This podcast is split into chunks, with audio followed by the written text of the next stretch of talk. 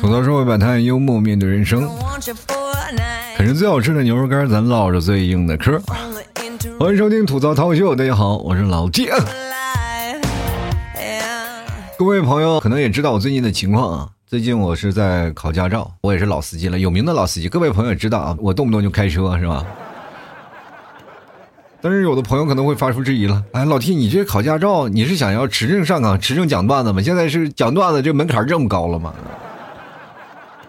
不是啊，我要考摩托驾照啊。其实摩托很多男生都悸动的东西啊，一说摩托车，那肯定我一定要有辆摩托车，所以说要考个摩托驾照啊。我这两天我也在考，前两天刚考完科目一，而且还得了个满分啊，就过了，这是我人生第一个一百分的。人生说得一百分你会很喜悦吗？我没有，为什么呢？因为我过两天还有科二、科三，还有科四，我一想想还有好几场试啊没有过呢，想想都头疼。这两天我说实话，我真的开始后悔我考这个驾照了。我真的不应该去考摩托驾照，真的。你说我考出来有什么用？虽然说驾照有了，但是我没有摩托呀。很多人说你去买呀，老提买个摩托车不贵的，没有钱呀。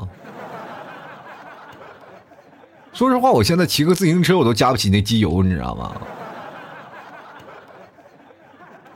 就那么一点点、一点点的小黄油我都加不起，你别说这个了，还有买摩托车啊！这两天我每天我就在那儿搜索那个摩托车的各种的价格呀，等等等等，然后就在琢磨呀，哎呀，你说这个听众朋友一分一分的赞助的，得赞助多少年才能给我赞助一辆摩托车呀？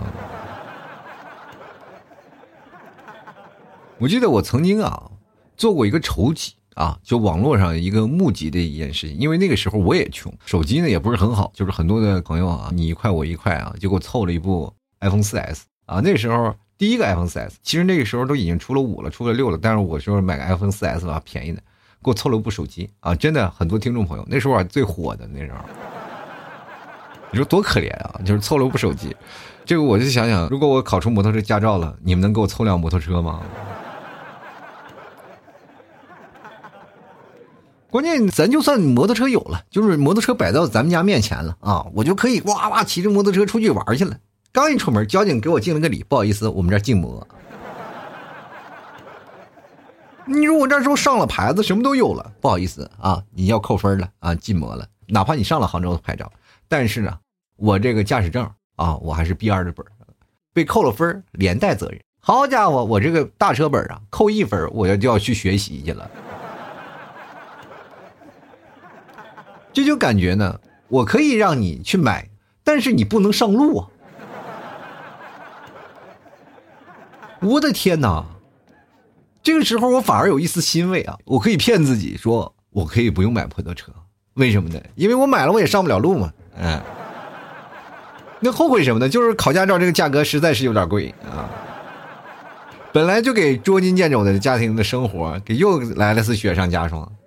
前两天呢，你们提早还跟我磨叽呢，说是你要买摩托车呢，你打算去哪儿？我也不知道去哪儿。我首先得想想这摩托车要放哪儿，关键是咱们怎么才能买得起摩托车？然后买摩托车得干什么？让他生钱呀。然后前两天想，要不要送外卖吧？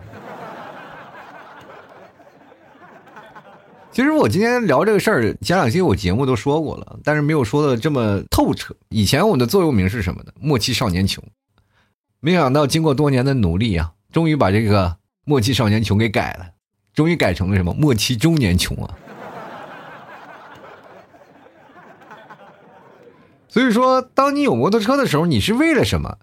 最早以前啊，摩托车是什么？是交通工具啊。我们从这个地方到另一个地方，然后我们要骑摩托车，是吧？因为买不起车那时候，有两个轮的，我们骑着两个轮的到另一个地方。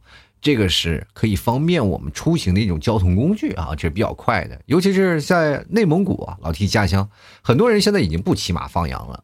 前段时间我回他内蒙古啊，他们放羊的时候呢，都是骑摩托车，就是越野摩托车，在那个草地上跑得飞快，而且无障碍，你知道吗？啊，特别过瘾。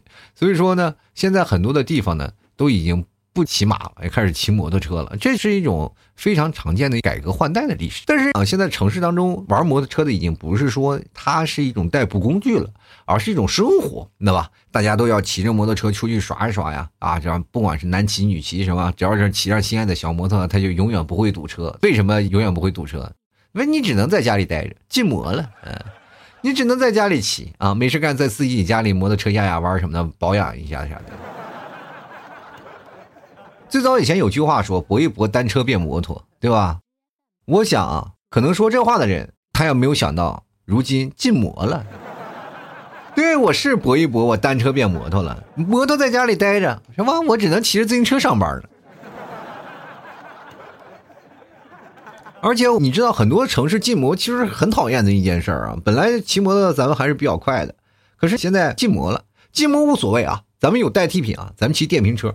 作为最底层上班的上班族，是吧？我们买不起车，挤公交吧。说实话，公交车你等在那儿，一站一站一站。平时如果没有晕车的人还好，我每次坐公交车，我只要坐到了公司呢，我基本啊，我这一上午都不搭进去了，晕车晕的能把我难受死。我特别晕车的一个人，知道吗？有一次我正在坐公交车，知道早起挤公交车，每天上班通勤的路上实在是太难忘了。我觉得每天上班那就是一场打仗，挤在这个公交车上挤上挤下，关键最可怕的是中间还要上几个刚晨练完的老大爷老大妈。你说你好不容易坐在座位上想要睡个觉，他们一上来了你就得给让座了，很难受是吧？于是乎你就要站很长时间，一站站一个半小时，知道吧？很难受，而且你给那些大爷大妈让座了吧，然后你就站在那个大爷旁边，然后你等着，说你要下座位了，至少把座位让给我吧，小伙子，这你给我让的座，你坐过来吧，我还能再补一觉啊。啊，结果呢，人家拍拍屁股走了，没你啥事儿。所以说，在这个情况下，我就觉得对年轻人非常不友好。于是乎呢，我们就选择做一些比较更绕一点的、更直达的一些交通工具。结果一看，人还是很多。对吧？你哪怕多花三块钱、四块钱坐那个特快的公交车，是吧？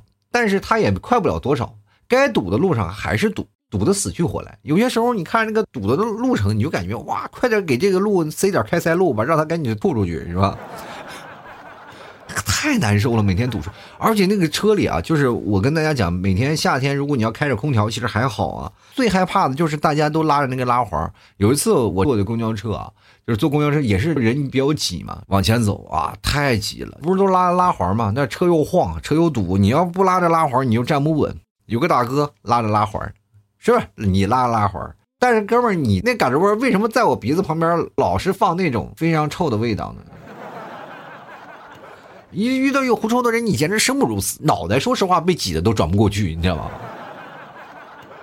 你就只能无助的望着窗外啊，就那种景色，就跟你现在闻到那个味道完全不一样。就是有一天实在把我挤的不行，而且那个味道实在是太刺鼻了啊！我说实话，我熏的我都睁不开眼，我就直接拍了拍那大哥，我说大哥，你那个嘎吱窝早上是不是吃臭豆腐了呀？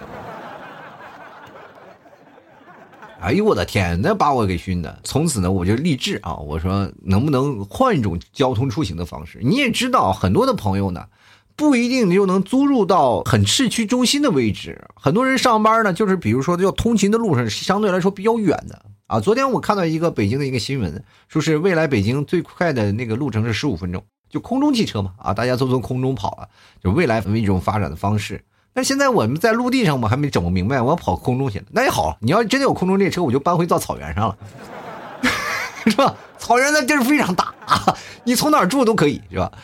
所以说呢，现在我们在想，在目前的交通网的情况下，你只能这样的，要不然公共交通，要不然自己骑个车啊，骑个电瓶车。你摩托车是骑不了了，你被禁摩了是吧？你只能是骑电瓶车。你要开车更完蛋。我跟大家讲，我算过一段时间，有段时间我开车啊，开车去公司，很远很远啊，我开车到公司大概得要一个小时到两个小时之间。因为路上堵车呀，中间如果要出车祸了，你寸步都走不开啊，就一直在那儿啃着。我那段时间为了这个还拉点顺风车嘛，拉几个小哥，啊，有小哥呀、小姐姐什么的，拉上两三个，然后走。然后我就问他们：“你们有车吗？”他说：“有车。”为什么你不开车上班呢？他说：“我就要开车上班，基本这一上午都不要干了，我的精力全浪费在路上了。”不是太可怕了所以说。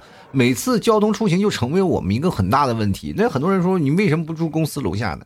在北上广深啊四个地方上班的人，肯定会有人的心里都有不同的想法啊。就比如说我刚来这个地方，我肯定要找一个离公司非常近的地方住。公司呢，基本都是在市中心啊那些大地方，对吧？所以说你要不在那里住呢，你就会选择什么呢？会选择相对来说比较小的、比较拮据的，而且房租非常贵，住的条件也非常的差，交通便利点，别的是一无是处，对吧？各位，我在市中心真的租过一套房子，那前面车一过，我的楼板都在晃，我都以为地震了。那我去洗个澡吧，啊，就躺在那儿，我说哇哇哇，我冲个澡，一洗澡，哎，可好，这家伙那水啊，小孩尿尿都比那水流大呀，你知道吗？太难受了。于是乎呢，我没有办法啊，就是只能选择比较偏远的地方。其实很多的人也会选择比较偏远的地方，因为偏远的地方呢，第一呢，房租它便宜啊，第二你住的比较大。啊，有的人说在市区里住一个小平米的房子，你到了郊区，你就能住一个大房子，一个温馨一点的大房子，而且这个价格比你在市区里的房子还要便宜。最多呢，你坐几趟地铁啊，坐几趟公交车也上班，你就早起个半小时。其实最早以前我特别不适应，但现在我非常适应。早上一开始开车我就觉得堵，开始骑电瓶车。电瓶车呢，大家都知道，那时候电瓶车还蛮快的啊，三十到四十啊。现在改了，现在电瓶车可以对你下手。电瓶车最值得让人家吐槽的是，你只能跑十五公里或者二十公里。这个二十五公里每小时，我觉得还是可以，至少你还能跑吧。但是有的城市是限制到十五公里，十五公里每小时什么意思呢？就是别人跑的都都比电瓶车快，你知道吗？我就奇怪，制定这条规则的人，他这脑子是不长眼是吧？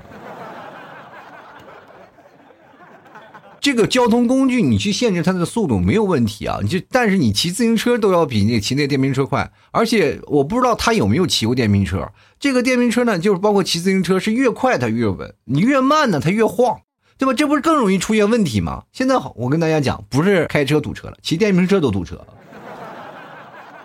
超不过去啊。大家都这么问，你以二十五公里的速度，然后去追一辆二十四公 二十四公里每小时行进的车，很难。交通事故现在说实话啊，特别多啊，电瓶车，那是因为什么？因为大家都没有交通的安全意识。以后骑电瓶车，大家都像考驾照一样，你学学科目一、科目二、科目三啥的啊，科目一和科目四啊，科一和科四你都学一学。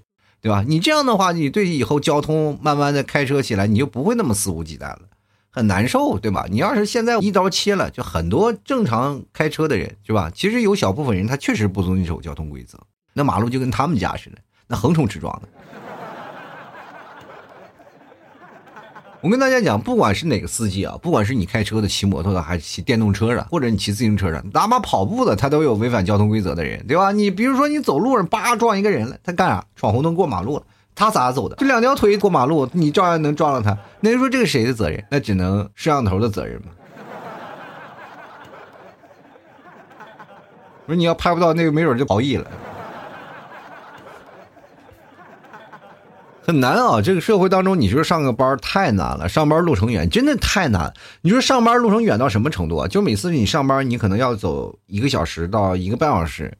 那么我从杭州到上海坐高铁也只需要四十分钟。你就感觉我从一两个城市之间来回的穿梭，我还不如我每天上班的时间呢。我怎么那么费劲呢？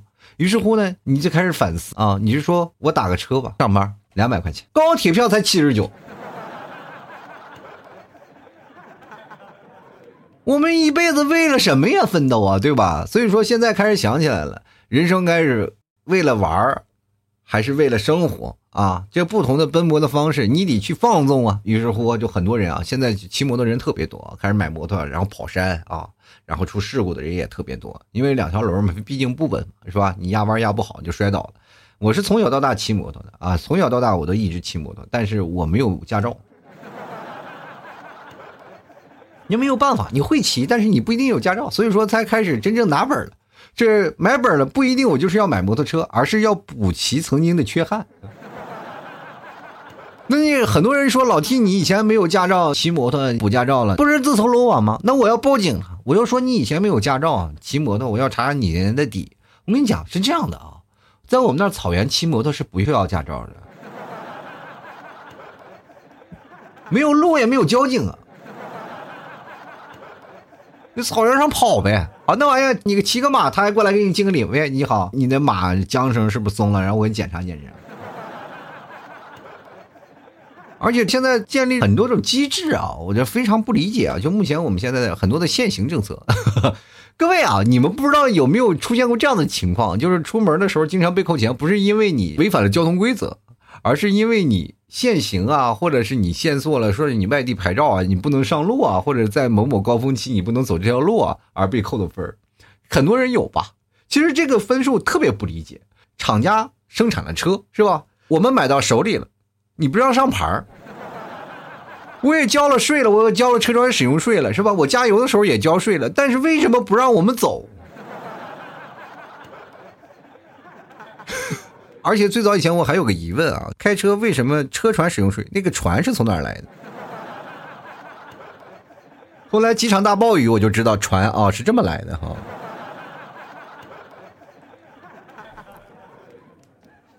关键是你买了车了，你交了公证税了，那些东西还不让你上路，还不给你上牌子。就是现在上牌摇号，这摇号非常的经典。我跟大家讲，我摇号是摇了几年了，摇了五年了，在杭州啊，因为我是外地牌照嘛，要摇本地的号，然后摇了五年了，摇了五年了，一直没有中啊，到现在也没有中过签啊。就哪怕他有阶梯摇号，比如说你摇时间长了不中，让你摇两次，我也没有中过。曾经几何时，我就特别迫切希望我能摇中过一次，但是现在我不希望了。为什么呢？因为摇中了，我还要买新车，但是我没有钱买车。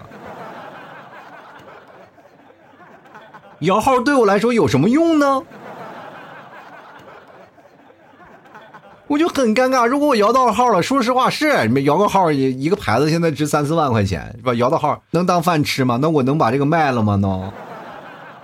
最可怕的上海拍卖牌照，上海拍卖牌照最高记录好像记得十二万了，现在好像还更多了。我有个朋友啊，在上海买了辆最便宜的车，两三万块钱，然后上个牌子十二万，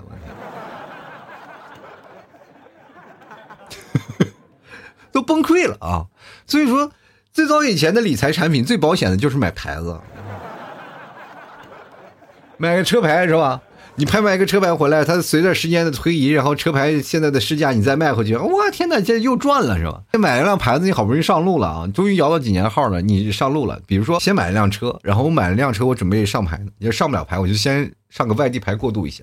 结果呢，啊，你还没有摇到号，这一年你没有摇到号，就好不容易摇到号了。我说可以给我车上牌子，然后去车管所，这是啊屁颠屁颠去上牌子，然后说了，你的车是国几的？我的车是国几的？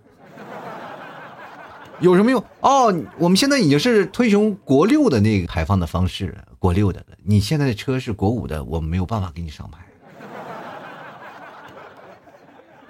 那怎么办呢？你把这个车卖了，你再买个新车就可以了。那么折腾纳税人的钱呢嘛？你这当时是不是想拿把大锤把车砸了？从种种方面来说啊，这些方面咱们先不吐槽，咱们再吐槽一下关于验车和报废制度。真的，这是跟老了你要往养老院送是一个道理的。我因为我现在开的车是也非常老的一个车，老破车，非常老，非常老啊，就十几二十年了啊，十几年了。反正现在虽然说已经取消了私家车那个报废的啊，过去私家车是要强制报废的。然后有很多的车，其实说实话，你开那么长时间，它是不会坏的，是吧？你反正自己命自己要紧嘛，自己开车无所谓。我肯定我自己检查，如果不能开了，坏了我就去修。我总不能坏了，我还要开在马路上嘛？那是给自己找罪的，对吧？然后非要去开年检，我不知道各位朋友有没有去过年检啊？就是把车去开到那个年检那儿去检查，检查了一圈回来了以后呢，就看着那个师傅踩着油门在那儿，原地轰油门，然后？我天哪！你多少老车就盯着你那么跑啊？那就相当于什么呢？比如说你上了年纪了，咱们呵护备至吧，对吧？就比如像我这人到中年了，保温杯里泡点枸杞呀，喝点茶呀，啊，静养静养心性啊，对吧？但是说，哎，我要给你检查身体了，你必须要体检，每年必须要体检。我说那行，那我就去吧，我就去体检了。体检第一项呢，就是拉着你操场跑个两万米。是吧？多数人都坚持下来了，少数人就是死在跑道上，对吧？你死在跑道上，关键是什么呢？你说这是你们体检的责任，体检还说那是你身体不够硬朗，本来就应该报废了，对不对？所以这些其实还是有很多的问题啊。但是现在我们也是在改进，说那个取消年检制度也非常多啊，有很多人一直在琢磨这个事儿，因为确实说实话，这个东西也不知道为什么每年都要掏点钱，是吧？你是自己过不了的，你还要去找黄牛。我就奇怪，你找那黄牛的钱，你不能买点牛肉干吃吃吗？而且现在买摩托车吧，说实话，现在挺贵的。你买了以后，是吧？一万两万块钱你骑的不过瘾，然后你就开始买贵的，十几二十万。然后这个时候琢磨出来了，很多人一直不觉得啊，就是说买摩托车的人一定是没有钱的人。其实你错了，正经玩摩托车的人啊，那是非常相当有钱的人，因为它不是交通工具了，它就是一种玩乐的工具。因为它不存在一个通勤的事情了。就很多人说拿这个摩托车可以当通勤可以走啊，但是呢。一些城市当中，你没有办法开，它禁摩，你还到处躲着交警，你一上路感觉都有一浓厚的那种罪恶感，你知道吗？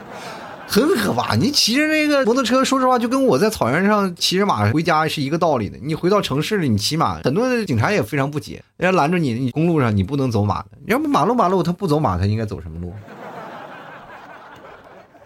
是不是很奇怪？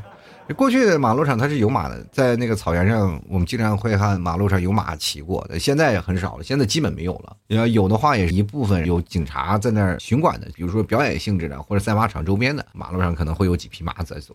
那么在马路上呢，就跟我们现在一样啊，你要在马路上你能看见骑摩托的，基本都是交警。这就很奇怪啊，就是交警会骑摩托，因为这个东西它不堵嘛，它可以很快的到达那个事故现场。那么，但问题是。那为什么平民不能骑？要禁掉啊！这很可怕。就最早以前禁摩，我跟大家讲，你可能不太知道，因为我是最早一期被禁摩被抓到的人啊。我是很早以前在深圳，应该是深圳先禁的摩吧，广东那一带先禁摩。为什么禁摩了呢？就是因为那时候有飞车党啊，动不动就是抓你抢你链条啊，或者什么呀。我跟大家讲，那时候真的是动刀动枪的，非常厉害啊，整治的。然后后来就是索性呢，就一禁了之吧，就是把这个。摩托车就禁掉了，然后进一进摩托车呢，说实话，我那时候也有辆摩托车，但是他没有考虑到我无证驾驶，反正就把我车给那个什么报废了，是吧？就是我记得那个交警把我摩托车骑走的时候，我看他的我那个交警，我都有点慌张，因为我那车的架子也开始生锈了嘛，哇！因为我才两百块钱、三百块钱，我就是每天上下班骑的，是吧？然后我就害怕，我把我摩托车扣了的时候，我都觉得这个交警，你骑这摩托车慢点别摔着你，是吧？随着这么多年过去了啊，我们其实这是一种生活方式，它能够改善你的生活的一些乐趣。因为身边呢有很多的朋友，你们有相同的爱好，就会加入新的一个圈子啊。因为而且它能够可以跑得比较远，比如说诗和远方，是吧？你一手念着“白日依山尽，黄河入海流”，一边然后骑着二三十公里，是吧？这是一种生活方式啊。所以说，你说摩托车现在很多人鄙视嘛？你说买不起四轮，你才买两轮，不是啊？现在两轮比四轮还贵啊！就是现在有的摩托车呢，你买完了以后贵到哪里啊？比如说去医院啊、看病啊什么的，动不动胳膊摔断了是吧？你有误工啥的，就是要花好多钱呀。当然摩托车本身呢，它也是价格不菲的啊！你就再加上你要改一改干什么的，是吧？其实我觉得这个摩托车这个东西啊，它是一种玩乐的东西啊，它能够真的让你体验那风驰电掣的感觉，但同时它的发生的危险系数也非常高。这是一种追求刺激又追求你身体平和的一种非常矛盾的东西。所以说，你要管住自己的右手啊，你要踏踏实实、安安全全的骑行，这是一种最经济实惠的一种方式。这比你开车其实说实话要好多很多啊，就是至少你能够控制住它的方向啊，所以说这是所有男人都特别渴望的一种方式。但是呢，我跟大家讲，摩托车呢，十一二年是要报废的，就是你花大价钱买回来以后呢，你玩两年，没办法呀，一卖就赔钱，因为马上就要报废了呀。对吧？如果有一天这个报废制度取消掉了，我想这个摩托二手车市场还是比较好的。还是有点让我想不明白一件事儿，就是既然很多城市都禁摩了，那为什么你还要让那些摩托厂家继续生产摩托呢？我觉得，如果说你要阻止那些卖电瓶车的，阻止那些骑摩托车的，你把那些厂家全部掐死，就不给他们办什么工信部什么办什么摩托车驾照，我们国家就不需要摩托，对吧？一概不许销售。一辆摩托都不许销售，那现在城市没有摩托出现，你从源头抓呀！你不能说老百姓买回来了摩托，你再罚我们，对不对？你只要生产出来，我们就会买。我就是生产牛肉干，你一吃牛肉干不行了啊，就是啊，老 T，你家牛肉干太好吃，我一定要再买。我说我不卖了，为啥呢？我们家牛啊都自杀了，我从源头遏制你们吃牛肉干，好吧？你要处理的问题啊，你得从源头上去解决啊，对吧？我们爱摩托，我们爱生活，其实我们更爱的是一种能让我们啊有更快捷、更方便的一种出行方式啊。人生我们还是追寻的是一种自由，但很多人说了，那你别在大城市混呀，你回家乡啊，对吧？我是想回家乡，但是我说实话，回内蒙冬天我骑不了摩托，零下三十四十度啊，那冰天雪地的时候啊，骑摩托你停不下来，就那个摩托车可以一直滑滑很远，而且你还都追不上它。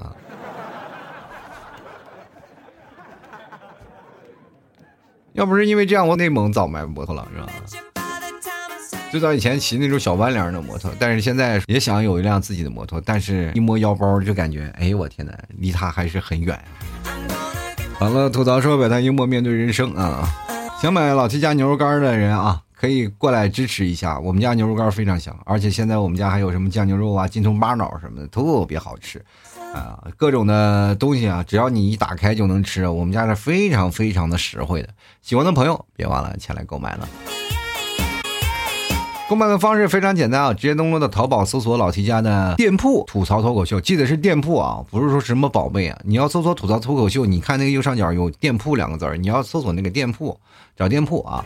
然后全网这个店铺这个名字啊，也就只有我这一家。